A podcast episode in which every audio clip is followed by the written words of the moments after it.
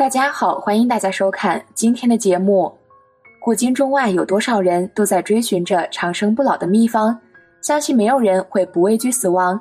虽然我们都想永生，不想和最爱的人阴阳两隔，但死亡就像出生一样，是无论我们怎样努力都无法避免的事。心理学研究发现，人之所以会恐惧死亡，是因为与我们内心中还充斥着各种欲望，还有着诸多未了的心愿与梦想。因为对死亡完全未知的缘故，我们不知道人死后会是什么情形，所以就产生了恐惧以及谈死色变的心理。我们都还没有经历过死亡，不知道面临死亡的一刹那究竟是什么情况，是很痛苦，还是很轻松安逸的离开这个人世间。大多数人在死亡的过程中，在气息变得越来越微弱的过程中，人体的四大地水火风会逐步分解。此时的你，如果执念非常深。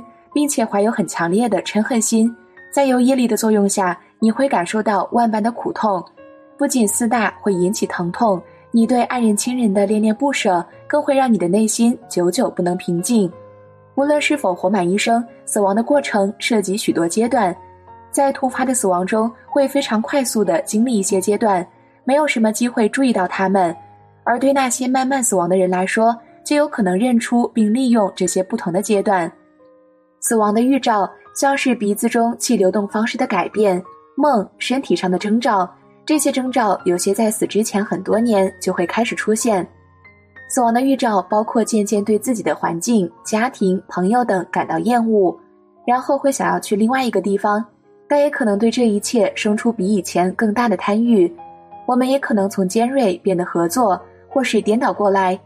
热心的过程有可能明显增加或减少。身体的光泽或行为模式也有可能改变，对话的本质也许会变得很粗俗，像是说脏话等，也有可能会一直谈死亡。当临终的实际过程开始时，我们会经历八个阶段，前四个阶段关系到四种元素的瓦解，最后四个阶段则关系到意识消融到心的最深层，也就是成明心。记住，死亡过程的说明就是深层心境的导览图绘。这些深层的心境在生命中每天都出现，但通常没有被注意到。在临终、入睡、梦醒、打喷嚏、昏倒及性高潮结束时，他们进行的顺序刚好逆转过来。顺向次序中，首先的四个阶段是四大元素的瓦解。一般来说，比较粗糙的元素消融至较细微的元素。当前者支持意识的能力衰退时，后者就变得更为显著。有八个阶段。开始的四个阶段是：第一阶段，地元素退化，消融至水元素，身体的坚硬面像是骨骼，再也无法作为意识的基础或成其物，它坚实面相的能力消融至或转入身体的流质，像是血液或粘液。现在水元素作为支撑意识的能力变为显著，我们的身体会变得非常瘦，四肢乏力，身体无力，身体的光泽和活力彻底减退。一直到全部消失为止，视野变得黑且不清楚，再也无法开闭双眼。我们也许有一种沉入地底或泥沼中的感觉，甚至会大叫“拉我上去”，或是向上挣扎。重要的是不要对抗，在善的态度下保持平静。心中所见就像海市蜃楼。第二阶段，水元素退化，消融至火元素，也就是让我们身体保持温暖。这时，火元素作为意识基础的能力增强，我们不再感受到快乐或痛苦，甚至连中立感都没有。一切与感觉及心理意识相关的都会停止。口、舌及喉因为没有唾液和齿渣而干燥，其他的液体像尿液、血液、再生液及汗水全部都干了。我们再也听不到声音，而耳朵里通常听到的呜声也终止了。心中所见就像阵阵的烟，或是充满一个房间的青烟，又或是烟囱里冒出的烟。第三阶段，火元素退化，消融至风元素，也就是气或能量的流动。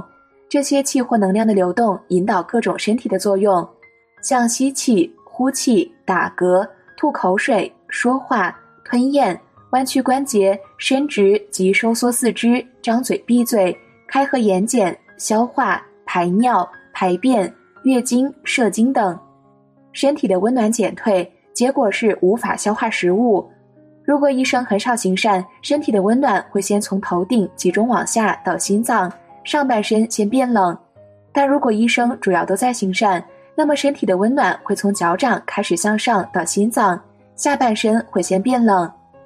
嗅觉停止，不再注意周遭亲友的活动和愿望，甚至不记得他们的名字，会感到呼吸困难，呼出的气变得越来越长，吸入的气越来越短，喉咙发出嘎嘎声及气喘声，心中所见就像萤火虫，也许在烟当中，或者像锅底没够的火花。第四阶段比较粗糙的风元素退化，消融入意识，舌头变厚变短。舌根转成带有青色，不再感觉身体的触感，也不再有身体的行动。鼻中的呼吸停止，但比较细微的呼吸或风尚在，因此鼻内的呼吸停止并不表示死亡过程完成。心中所见是油灯或蜡烛的火焰，或是像油灯或蜡烛上方闪烁的火光。开始时灯光闪烁，就像油灯或蜡烛将烧尽，然后当精神作用所承其的气开始瓦解。火焰的显现会变得稳定。一般来说，人的身体是由四种元素所组成，但是在此架构中，气与脉的变数，不同的人在消融的过程中会经历不同的内在显现。这就是为什么佛陀在不同的密序中对这个过程的解释会有微小的差异，像是密集金刚、总摄轮和十轮金刚，以及前一教派宁玛巴的某些密序。这些轻微的差异主要来自身体内脉的不同，以及流经这些脉的气和精髓明点的差异。由于这些内在因素因人而异，瑜伽修行也有细微的差别。就算内在因素都相同，临终时心中所显现的内在征兆也各有不同。这是由于瑜伽士在身上所强调的重点不同。我们一般有情众生在出生及死亡的影响下。必然有着由过去世善恶业所建立的习性，而它的果报尚未显现。只要我们受到无名的驱策而有所行动时，我们就更陷入轮回。非常强大的心不只会驱使我们陷入轮回一世，而是许多世。在接近死亡时，这所有健全或不健全的业力习性，其中一个会被培育，然后成为下一世的基础。很多其他的业则建立生命的品质。像是健康、资粮和材质，因此在临终时，我们的念头、精神状态都很重要。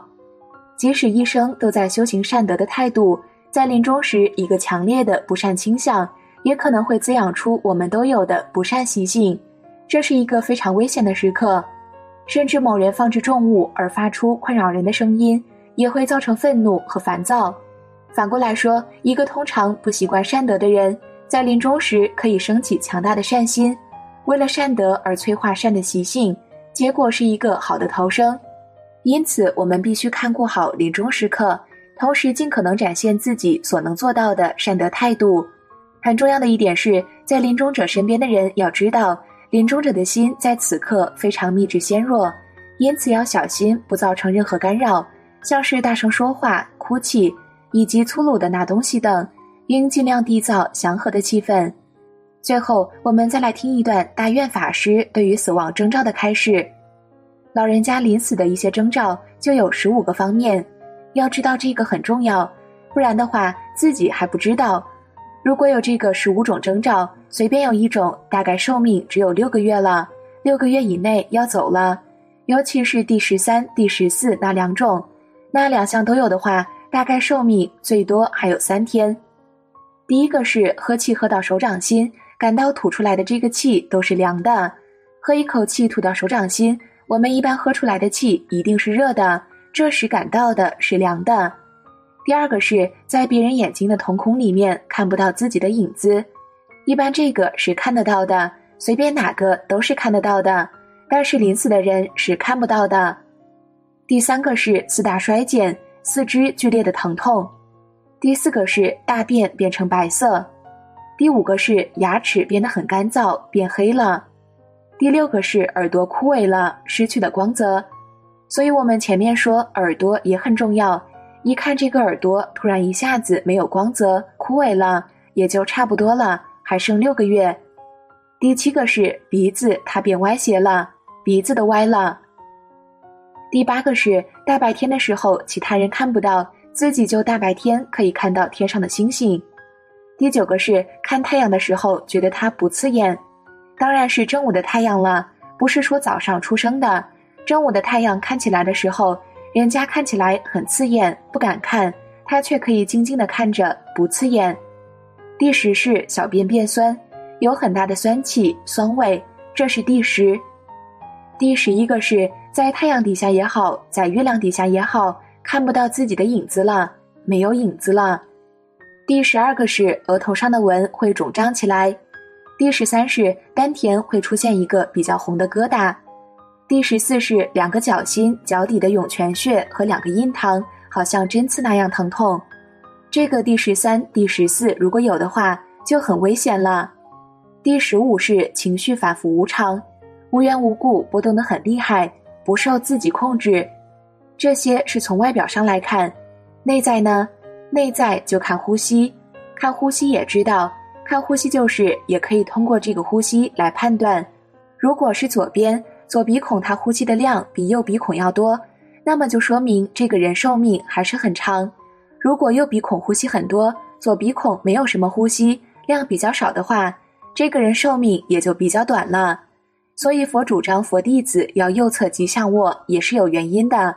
你右侧吉祥卧呢？这个左鼻孔呼吸的量它会多一些，但是女众可以反过来，因为生理结构不相同。但是如果你习惯于右侧吉祥卧，也是没有问题的。好了，今天的内容就和大家分享到这儿了，期待大家在下方评论区留下自己的感悟。那我们下期节目再见。